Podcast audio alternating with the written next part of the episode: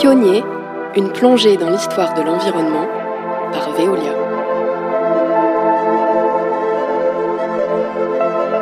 Bonjour à toutes et à tous et bienvenue dans Pionnier, le podcast qui remonte le cours de l'histoire de l'environnement. Je suis Guillaume Ledy et j'ai le plaisir de vous accompagner dans le 13e et dernier, déjà, volet de notre exploration. Une exploration qui nous aura mené des pionniers de l'eau potable à celles et ceux qui aujourd'hui pensent et construisent le monde de demain. Et au cours de ce voyage, nous avons tenté de répondre en filigrane à des questions fondamentales. Comment faire évoluer nos sociétés vers le progrès? Comment changer de modèle, parfois contre vents et marées, souvent contre les acteurs les plus réfractaires au changement? Comment changer de modèle aussi sans sacrifier le confort auquel nous aspirons toutes et tous? Cela passera sans nul doute par le désempilement énergétique, un concept que connaît bien Jean-Christophe Tarret, directeur de la transformation écologique France et déchets spéciaux Europe chez Veolia. Un de nos grands enjeux va être de déjouer ce scénario d'augmentation constante de notre consommation en énergie fossile. Certaines régions ont déjà commencé à ébaucher un désempilement énergétique, c'est-à-dire à remplacer les énergies carbonées par des énergies renouvelables. C'est le cas par exemple en Europe ou aussi en Amérique du Nord. Et donc tout l'enjeu, ça va être de travailler à développer ces solutions qui vont permettre d'amplifier le mouvement, de réduire nos consommations d'énergie, mais aussi d'augmenter la production d'énergie dite verte. Alors, comment augmenter cette production d'énergie verte? On a euh, la chance d'avoir dans nos territoires des gisements considérables d'énergie de récupération. Nos déchets, en premier lieu, tous les déchets que nous produisons peuvent être valorisés en énergie, en biogaz, en électricité ou en chaleur pour être acheminés dans des réseaux qui permettent de connecter les sources de production et les lieux de consommation. Un bon exemple peut être trouvé dans la métropole européenne de Lille, où euh, nous valorisons les déchets sous forme d'électricité et de chaleur. Et grâce à ça, nous avons pu fermer la dernière centrale à charbon du Nord en 2021, 30 ans après la fermeture de la dernière mine de charbon de la région.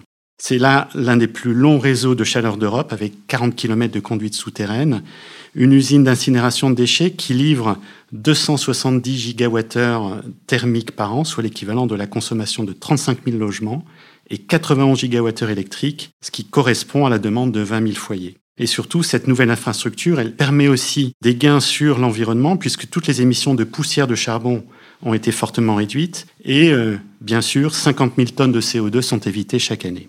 Au-delà des déchets, on peut aussi récupérer la chaleur fatale des data centers, la chaleur fatale des eaux usées, des procédés industriels de la sidérurgie, de la chimie, du ciment, de l'agroalimentaire, etc. Toutes ces énergies de récupération, finalement, se retrouvent au cœur d'un vrai changement de paradigme et sont porteurs d'un immense potentiel, à la fois, bien sûr, du point de vue écologique, avec la réduction des émissions de CO2, mais aussi en phase avec nos enjeux stratégiques notamment celui de la souveraineté énergétique. Nous pouvons même aller encore plus loin en diversifiant toutes les sources d'énergie verte. Il y a par exemple la réhabilitation des ressources forestières pour produire de l'énergie avec la biomasse. Il y a aussi l'énergie solaire. Veolia est en train d'équiper ses centres de stockage de déchets de panneaux photovoltaïques pour produire de l'électricité verte, de même que on équipe les toitures des bâtiments que nous gérons par exemple. Un exemple que je trouve être une parfaite illustration de la diversification de toutes ces sources d'énergie, c'est la station d'épuration de Cagnes-sur-Mer que Veolia exploite dans les Alpes-Maritimes et qui a été mise en service en 2021. Cette usine, d'abord, transforme les boues, donc les sous-produits du process de traitement des eaux usées, en énergie verte, en biogaz, qui est donc valorisé en biométhane pour être injecté dans le réseau et donc servir à chauffer les habitants de la ville. Mais au-delà du biogaz qui est produit, la station valorise à chaque étape de son process la chaleur et l'énergie fatale disponibles pour de nouveaux usages. Elle produit aussi de l'énergie solaire grâce à la mise en place de panneaux photovoltaïques sur les bâtiments. Et puis, elle a installé des équipements basse consommation, mis en place des pompes à chaleur, etc. Et donc, au final, plus qu'une station de dépollution des eaux, c'est un site vertueux qui produit plus d'énergie qu'il n'en consomme. C'est la première station à énergie positive en France. Et puis, pour euh, tendre vers cette neutralité carbone que tout le monde espère, eh bien, Veolia explore de nouvelles pistes pour la capture, le recyclage du carbone, parce que c'est aussi à travers la recherche et le développement, à travers l'innovation, que nous trouverons des solutions durables pour réduire notre dépendance aux énergies fossiles et que nous préserverons notre planète. Cette dépendance aux énergies fossiles et surtout la façon d'en sortir, c'est justement le sujet de notre épisode du jour. Notre modèle de croissance fondé sur l'exploitation intensive des ressources fossiles est aujourd'hui largement remis en question. Sortir du pétrole, euh, encore une fois, c'est toucher à tout partout tout le temps. Ça revient à ce que je disais tout à l'heure, c'est un, un projet de société, c'est un projet systémique. Un projet systémique, donc, selon les mots de l'ingénieur et président du Shift Project, Jean-Marc Jancovici. Si tous les experts s'accordent à dire qu'il faut décarboner notre économie, toutes et tous ne sont pas forcément d'accord sur la façon de s'y prendre et de mener cette fameuse transition. C'est bien cette pluralité de points de vue qui fait la richesse du débat. Ce débat, Victor Cour y a apporté sa contribution sous la forme d'un ouvrage dense, passionnant et militant, paru en 2022 aux éditions Éco-Société et intitulé L'emballement du monde, énergie et domination dans l'histoire des sociétés modernes. Victor Cour est ingénieur en sciences de l'environnement et docteur en économie. Il retrace historiquement l'impact de l'exploitation des ressources énergétiques sur les sociétés et leur environnement. Et c'est avec lui que j'ai le plaisir d'échanger dans cet épisode, l'occasion de nous bousculer un peu pour finir. Victor Cour, bonjour. Bonjour Guillaume. Merci beaucoup de nous avoir accordé un peu de votre temps. Alors, dans votre ouvrage, on ne va pas vous demander d'en faire un résumé succinct parce qu'on va plutôt conseiller aux, auditrices et aux auditeurs de le lire. Mais dans votre ouvrage, vous remontez jusqu'aux origines hein, de l'humanité. On va plutôt nous focaliser sur le moment où on devient, en tant que société, euh, j'allais dire mondiale, dépendant aux énergies fossiles. Depuis quand on est dépendant et comment ça se concrétise? Donc, on arrive déjà sur le dernier tiers du livre. on enlève les deux premiers on tiers. Enlève, on, enlève, on enlève 400 pages. on enlève ouais, 350. Donc, effectivement, on a une révolution industrielle euh, au milieu du 19e siècle qui démarre en Angleterre. Et en fait, cette révolution industrielle, elle est caractérisée par une grande transition énergétique qui est le passage d'un monde où les sociétés étaient seulement basées sur les flux d'énergie solaire, mhm. alors soit directement captés par l'agriculture, soit indirectement par l'énergie qui était dans les cours d'eau et dans les vents, hein, avec les moulins. C'était très important en fait pour les sociétés pré-industrielles. Et donc on a une société qui est basée sur des flux d'énergie, flux d'énergie solaire, et on passe à une société progressivement, hein, ça se fait pas en 10 ans, qui commence à taper dans des stocks d'énergie. Alors il se trouve que c'est toujours de l'énergie solaire, mais c'est de l'énergie solaire qui a été stockée il y a 300 millions d'années, qui a été fossilisée, qui a subi des contraintes de pression, de hmm. température, et donc qui a été densifiée. Et en fait ça c'est très important pour la suite. Et donc ça démarre avec le charbon notamment. Alors le charbon, on le connaît en Angleterre et dans d'autres pays depuis en fait déjà des centaines d'années. On l'utilise pour le brûler en fait comme source de chaleur. D'accord. Déjà, déjà avant, ouais, la révolution industrielle. L'Angleterre, on voit très bien en Grande-Bretagne l'usage du charbon comme source de chaleur pour cuisiner ou pour alimenter les fours, ça date déjà. La grande révolution et ce qui fait l'amorce de la révolution industrielle, c'est de pouvoir convertir cette chaleur du charbon en énergie mécanique. D'accord. Et ça, ça passe par la machine à vapeur. En fait, c'est ça, le pivot, c'est la machine le pivot, à vapeur. Voilà, parce que, euh, par exemple, la Chine, dès le XIIe siècle, utilisait des quantités de charbon très importantes, mais sans ce convertisseur énergétique-là. Donc c'est pour ça que comprendre l'histoire du rôle de l'énergie, c'est pas que les types d'énergie en eux-mêmes, hmm. c'est avec quelle machine on les utilise. Ouais. Enfin, comment on les utilise, en fait. Et ça, ça change tout. Parce que avoir la machine à vapeur, et donc avoir de l'énergie mécanique, issu du charbon, ça permet de faire quoi progressivement? Ça va permettre de remplacer des paires de bras du travail humain de mécaniser petit à petit des secteurs grandissants de l'artisanat, de l'industrie, et puis même après, un peu plus tard, de l'agriculture. Ça, c'est plutôt fin 19e, début 20e. Et finalement, c'est presque la, enfin, c'est la même chose pour le pétrole. C'est-à-dire que c'est à partir du moment où on a trouvé la façon de convertir cette énergie stockée, comme vous dites, enfin, qu'on a créé le convertisseur d'énergie qui va avec, euh, que cette énergie s'est imposée. C'est ça l'idée? C'est exactement ça, parce que le pétrole, au début, on le raffine plutôt pour récupérer du kérosène et on l'utilise pour l'éclairage. Hein, c'est ce qu'on appelait les lampes à huile. Alors ça apporte euh, des bienfaits, euh, notamment dans les villes, etc., plutôt pour les pays euh, les plus mmh. développés, hein, dès le 19e. Mais le grand apport du pétrole, c'est quand on a le moteur à combustion interne qui va permettre derrière d'avoir la voiture et puis, enfin voilà. Et donc la révolution des transports par le pétrole, ça démarre euh, fin 19e et surtout au 20e siècle. Hein, et le fait que petit à petit, on va... Alors la voiture au début, c'est que pour euh, les personnes les plus fortunées, et puis petit à petit, ça s'étend à tout le monde, surtout au milieu du 20e. Mhm. On dit souvent, le charbon, c'est l'énergie du 19e siècle, le pétrole, c'est celle du 20e.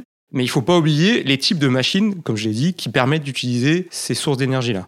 On a des moulins et des roues à aube euh, qui captent l'énergie des cours d'eau. alors les roues à aube, c'est dès le 5e, enfin 4e, 5e siècle. Les moulins, c'est 11e, 12e. Ça a un effet notoire dans les sociétés euh, médiévales, Mm. notamment, notamment en Europe, et ça a permis des gains de productivité. Et en fait, c'était pas du tout ces périodes-là des périodes de stagnation. Ouais. Il y avait, de C'est la- important de il y le a- rappeler. il y avait des périodes de croissance, mais non soutenues. Et il y avait déjà du travail humain qui était remplacé par cette énergie euh, mécanique grâce aux moulins euh, en particulier.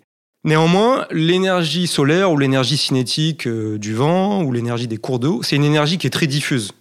Ok, donc c'est compliqué. Il faut quand même installer des infrastructures importantes. hein. Un moulin, ça se construit pas comme ça en, en trois jours. Donc ça a permis de remplacer du travail humain, mais vraiment c'est toujours cette histoire. Enfin, ce qui est vraiment le game changer, on va dire, qui amène la révolution industrielle et donc le confort matériel qu'on connaît maintenant, la médecine moderne derrière, le fait de pouvoir avoir de plus en plus d'emplois de bureau et non pas d'avoir autant de gens dans les champs et à l'usine, etc. C'est l'énergie fossile Hmm. grâce à sa densité extraordinaire. En fait, on, on se rend pas compte du fait que la nature a travaillé pour nous gratuitement pendant 300 millions d'années et on récupère au 19e et au 20e siècle et aujourd'hui au 21e encore une énergie qui a été façonnée, travaillée gratuitement par la nature pour nous, enfin à notre usage. Elle l'a pas fait euh, sciemment pour nous, hein, bien sûr. Et c'est pour ça que aujourd'hui, on en reparlera peut-être un, peu plus tard, on essaie de rebasculer vers des énergies de flux, hein, parce que ces énergies fossiles, elles nous ont apporté beaucoup de bienfaits de confort matériel, mais elles ont le gros défaut de contenir beaucoup de carbone et donc de générer des émissions de, de dioxyde de carbone, de CO2, avec le changement climatique qu'on connaît derrière. Et j'anticipe un peu, mais il faut rebasculer sur des énergies diffuses. Et donc ça veut dire qu'il faut recréer des infrastructures capables de capter ces énergies diffuses, et c'est beaucoup plus compliqué à faire que de juste taper dans un stock, entre d'énergie qui est sous nos pieds.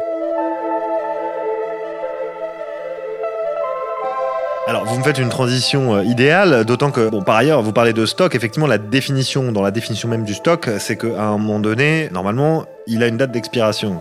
On parle de pic pétrolier depuis un petit moment. On va pas rentrer dans ce débat-là parce que ça pourrait nous prendre un épisode entier. Mais vous avez accompagné euh, ma transition autour de cette euh, idée de transition énergétique. C'est-à-dire que il y a quelque chose qui a été popularisé par le livre le plus vendu, qui est une BD en fait entre euh, Blin et Jean-Marc Jancovici, qui a popularisé le fait que les énergies s'ajoutent les unes aux autres. C'est finalement ce qu'on vient de se dire rapidement en faisant une rapide histoire Mm. euh, des énergies. Donc, du coup, comment on fait si on veut parler de transition énergétique Si en fait les énergies se rajoutent les unes aux autres, ça veut dire que le solaire et l'éolien, ou l'hydraulique ou la biomasse, vont s'ajouter euh, au pétrole, au charbon et au nucléaire. Comment on fait pour que ce soit pas le cas? Pas le cas. Ouais. Donc c'est un point très important qui a notamment bien été mis en lumière par un historien euh, de talent en France, hein, Jean-Baptiste Fressos, qui est chercheur au CNRS. Et je le reprends dans mon livre en montrant bien qu'en fait, sur toute l'histoire de l'humanité, il y a eu des transitions énergétiques en termes relatifs, c'est-à-dire en pourcentage de ce qu'on consomme. Effectivement, on voit qu'il y a du changement, mais en fait, on rajoute les systèmes énergétiques les uns sur les autres. Quand on se met à faire euh, de l'agriculture, enfin nos ancêtres, pas nous directement, l'agriculture il y a 10 000 ans, on s'arrête pas pour autant de faire de la chasse et de la cueillette. Et quand on se met à avoir les moulins, pareil, ils se rajoutent à l'agriculture. Et l'énergie fossile, charbon, pétrole, gaz, elle s'est elle aussi rajoutée à l'agriculture et à la biomasse, d'accord, au bois qu'on brûle. Aujourd'hui, on observe aussi dans les données que les énergies renouvelables modernes, et le nucléaire d'ailleurs aussi, qui forment ensemble ce qu'on appelle le système bas carbone, hein, les ENR, donc type éolien, photovoltaïque et puis le nucléaire. Pour l'instant, ça s'ajoute aussi à l'énergie fossile. Et donc, on n'a jamais consommé autant de charbon qu'aujourd'hui, on n'a jamais consommé autant de pétrole qu'aujourd'hui et de gaz. On l'oublie souvent en Europe et en France, hein, le charbon. hein, on dit, on croit que c'est euh, l'énergie du 19e siècle, mais chaque Français consomme une tonne de charbon par an par le charbon qui est brûlé notamment en Chine Mhm. pour produire de l'électricité qui permet de produire tout un tas de biens manufacturés qu'ensuite on importe Et on consomme du coup. et qu'on consomme ici en D'accord. France. Une tonne par habitant À peu près. Et Enfin, par an. c'est l'ordre de grandeur qu'il faut avoir. Donc, tout l'enjeu aujourd'hui, dans cette transition énergétique, c'est de faire une transition énergétique, non pas en termes relatifs, mais de façon absolue. C'est-à-dire qu'il faut chanter, il faut fermer complètement le système énergétique fossile, et il faut installer un nombre colossal d'éoliennes, de panneaux photovoltaïques, de méthaniseurs, de... Et ou pour celles et ceux qui sont pro-nucléaire, euh, de et de, centrales et- nucléaires. et de centrales nucléaires qui, à mon avis aussi, je, je- personnellement, font partie du package de la solution. On va dire du mix énergétique du 21e siècle Ouais. euh, tel qu'on pourrait l'envisager. Quoi. Effectivement. Alors, quel est le problème à l'heure actuelle? C'est que pour installer ces infrastructures-là, bas carbone, pour l'instant, on consomme de l'énergie fossile. Quand vous allez extraire tous les matériaux, tous les métaux, et que vous acheminez tous ces matériaux euh, jusqu'à faire une éolienne que vous montez, Mm. sur toute la chaîne de valeur en amont, vous avez consommé du pétrole, euh, du charbon et du gaz. Et c'est vrai pour une centrale nucléaire et c'est vrai pour un panneau, Panneau solaire. Ou pour un barrage hydraulique aussi. D'accord? Donc pour l'instant, on n'a pas encore ce qu'on appelle, enfin ce que j'appelle un bouclage du système bas carbone sur lui-même. On aura bouclé le jour où on fera une éolienne, un panneau photovoltaïque ou une centrale à nucléaire sans consommer une seule goutte ou gramme d'énergie fossile pendant toute la durée de vie de ces infrastructures. Et ça, c'est possible? Alors, en, en- en théorie, non, mais en théorie, ça peut être possible, mais c'est compliqué, notamment parce que toutes ces infrastructures, elles demandent de l'acier. Et que l'acier, pour l'instant, quand on fait de la réduction du minerai de fer, on a besoin de beaucoup de chaleur, et en particulier, on utilise du charbon. Mhm. On pourrait passer par l'hydrogène, et donc, avec de l'électricité bas carbone qui vient d'éoliennes ou de panneaux photovoltaïques ou de nucléaire, qu'on fait passer dans un électrolyseur pour faire de l'hydrogène, et ensuite se servir Chauffer. de cet hydrogène, voilà. Mhm. Ça implique des rendements, enfin des conversions à la chaîne qui font qu'on a beaucoup de pertes. Et donc, c'est quand même beaucoup plus compliqué que euh, de cramer du charbon. D'accord. Pour l'instant, en tout cas. Ouais, Ouais, alors ouais. pour l'instant, on peut avoir de, du. Les ingénieurs font le taf pour essayer d'améliorer les process. Néanmoins, moi, le, le point quand même le plus important en ce moment de mes recherches, c'est quand même de voir que ce qui est important, c'est pas tant l'énergie pour nous, c'est ce qu'on appelle l'énergie nette. C'est-à-dire? C'est l'énergie qui arrive à la société Ouais. une fois que le système énergétique s'est lui-même servi de l'énergie dont il a besoin pour se maintenir. Parce que si vous faut un baril de pétrole pour extraire un baril de pétrole, Mhm. en équivalent, hein, bah, il vous sert à rien le baril de pétrole que vous avez extrait, d'accord? Donc vous avez besoin que le système énergétique, il génère du surplus, d'accord? Il génère de l'énergie nette une fois qu'il s'est lui-même servi. hein, il cannibalise une partie de sa production, si vous voulez. D'accord. On a besoin d'énergie nette et c'est ça qui maintient notre confort de vie, le fait de pouvoir avoir de l'investissement, de la croissance aussi derrière économique. Ok? Alors, ok, ok. Et c'est un concept qui est déjà en train d'être euh, popularisé? C'est un concept sur lequel euh, les chercheurs de ma communauté bossent depuis les années 70, Super intéressant. euh, qui n'a pas été assez vulgarisé, je pense. Quel est le problème actuellement? Moi, je fais avec des collègues chercheurs des exercices de modélisation. On regarde ce qui se passe quand on essaie de faire, d'avoir une transition rapide vers un système bas carbone. Mhm. Rapide, ça veut dire pour rester sous les 1,5 ou 2 degrés de dérive climatique. Qu'est-ce qui se passe? C'est qu'on doit installer tellement vite le système bas carbone que, en fait, le, le niveau, si vous voulez, de cannibalisation du système euh, énergétique, il augmente. Et donc, on a un goulet d'étranglement sur la quantité d'énergie nette qui arrive à la société pour faire autre chose qu'extraire de l'énergie. Ok. Ça ne veut pas dire qu'à terme, c'est pas euh, faisable, c'est-à-dire que un système 100% bas carbone, il boucle sûrement sur lui-même au bout d'un moment et il peut sûrement s'auto-entretenir et générer du surplus pour faire autre chose, c'est-à-dire pour avoir une société avec un certain niveau de confort matériel derrière. Alors, viable. à, à mon avis, complète tout à fait inférieur à celui d'aujourd'hui. Mais quand on voit le gâchis qu'il y a, et il y a plein de choses qu'on consomme qui ne nous rendent pas forcément heureux, donc on pourrait tout à fait imaginer un système bas carbone viable. Néanmoins, le problème, c'est la phase de transition. Oui. La phase de transition, parce qu'elle doit être très rapide, parce qu'on a beaucoup tardé. Les climatologues nous alertent depuis les années 70 qu'il faudrait commencer à se bouger. On est en 2023. On n'est pas encore euh, du tout sur la bonne trajectoire. Hmm. D'accord? Hmm. Donc c'est parce qu'on a pris 50 ans de retard sur les objectifs de décarbonation que maintenant il faut faire extrêmement vite et que l'imposition de cette vitesse peut générer temporairement pendant quelques décennies ce goulet d'étranglement. Nous, ce qu'on observe dans nos modèles, c'est que ça veut dire qu'en gros, il faut que l'économie se mette en économie de guerre, un petit peu comme les États-Unis pendant la Deuxième Guerre mondiale, où tout d'un coup, en fait, la totalité du tissu industriel est dirigée vers l'effort de guerre. Donc ça veut dire qu'il y a des pénuries de certains biens Hmm. on trouve plus de machines à coudre, on trouve euh, il y a des pièces qui manquent pour réparer les voitures. Par contre, on sort des tanks, des ogives et des, euh, et des chars. Ok? Là, c'est la même chose, sauf qu'il faut remplacer les tanks, les ogives et les chars par des panneaux photovoltaïques, des éoliennes et des électrolyseurs. Qui Mais- est quand même moins, moins dangereux normalement pour Moins la survie de dangereux. l'humanité. moins dangereux, mais c'est l'effort est énorme parce Ouais. que ça demande de réorienter toute la société vers cet effort-là. Et ça a des implications en termes d'inflation, ouais, on en parle beaucoup en ce moment, Mhm. ça a des en termes d'emploi, en termes de tissu, enfin de développement euh, du territoire, de tissu urbain, enfin etc. euh, voilà. Alors que on a besoin de sortir de schémas dans lesquels on est. Est-ce qu'il faudrait donc de la sobriété et une forme de démondialisation pour employer des termes qui sont un peu à la mode, en tout cas sobriété, en plus de cet effort de guerre? C'est-à-dire qu'il faudrait cumuler tout ça. Et je, je rajoute une difficulté supplémentaire euh, au niveau mondial, puisqu'on a quand même une euh, forme de réel politique et de Mm. géopolitique réaliste qui se déploie sur l'ensemble du globe et qui empêche un effort aussi intense collectivement. Ben, c'est sûr que plus on fait de l'effort sur ce qu'on consomme et donc avec de la sobriété, plus ce sera facile. En fait, on va se faciliter la tâche. Mm. Si on se fait croire, comme on se fait croire à l'heure actuelle, qu'on pourra faire une transition énergétique rapide, assez rapide pour maintenir le changement climatique sous les 2 degrés, et en même temps continuer à avoir euh, des jets privés, du tourisme de masse, des gens qui peuvent aller faire du jet ski, jouer au golf, chacun d'entre nous, enfin quasiment, enfin je parle pour peut-être les personnes qui nous écoutent, plein de paires de jeans, de, de chaussures, on va avoir des blockbusters tous les trois jours, etc., etc. Enfin tout ça, si on se fait croire qu'on peut maintenir l'opulence matérielle, mais j'insiste, le gâchis aussi euh, de matière et d'énergie, à mon avis, il y a juste incompatibilité. Il faut être réaliste. Il faut euh, qu'il y ait un débat démocratique sur qu'est-ce qui est important, qu'est-ce qu'on veut garder. Pour moi, et pour plein de personnes, si on m'enlève Netflix ou euh, des paires de jeans et s'il y a du rationnement sur euh, la viande rouge, moi personnellement, je m'en fiche. Par contre, j'aimerais bien qu'on ait euh, des hôpitaux qui continuent de fonctionner, Mmh. des universités où il y a un peu d'argent pour euh, bien Former les ingénieurs. bien former les ingénieurs. Enfin, voilà. Et à l'heure actuelle, on continue de se faire croire qu'on peut euh, avoir le beurre à l'argent du beurre et qu'on peut continuer sur la même lancée avec juste un petit changement d'ordre technique sur le type d'énergie qu'on a en entrée du système. Ou à mon sens, c'est complètement faux, quoi.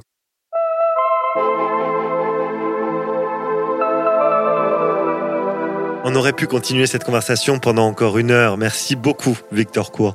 Je vais prendre encore un tout petit peu de temps pour donner quelques signes d'espoir à nos auditrices et auditeurs, parce que quand on se penche sur le terrain et sur les chiffres, on constate tout de même que les choses évoluent. L'Allemagne est l'un des premiers pays à avoir clairement infléchi sa politique énergétique, hein, alors que les énergies renouvelables représentaient 6,89% de la production électrique en 2000.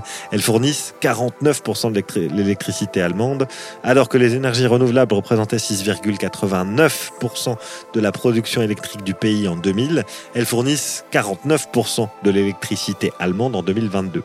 D'autres pays comme euh, la Grande-Bretagne, les États-Unis, l'Espagne ou la Chine ont rattrapé leur retard sur le sujet en quelques années à peine. Sur les cinq premiers mois de 2023, le solaire et l'éolien ont pour la première fois aux États-Unis supplanté le charbon dans la production d'électricité. Ainsi, grâce à des subventions, mais aussi à une législation plus souple dans certains États, des régions comme le Texas, champion de l'énergie solaire, et la Californie, qui vise une consommation d'électricité issue à à 100% d'énergie renouvelable d'ici 2045, se démarquent. En Chine, la capacité de production d'énergie éolienne et solaire a été multipliée par 10 depuis 2010. Et ce n'est que le début de cette transition mondiale vers l'énergie décarbonée. Alors faisons, comme les pionniers que l'on évoque depuis le début de notre podcast, preuve d'abnégation et de patience pour changer les choses en profondeur. Quant à moi, je vous donne rendez-vous dans 170 ans pour faire le point sur là où on se trouve.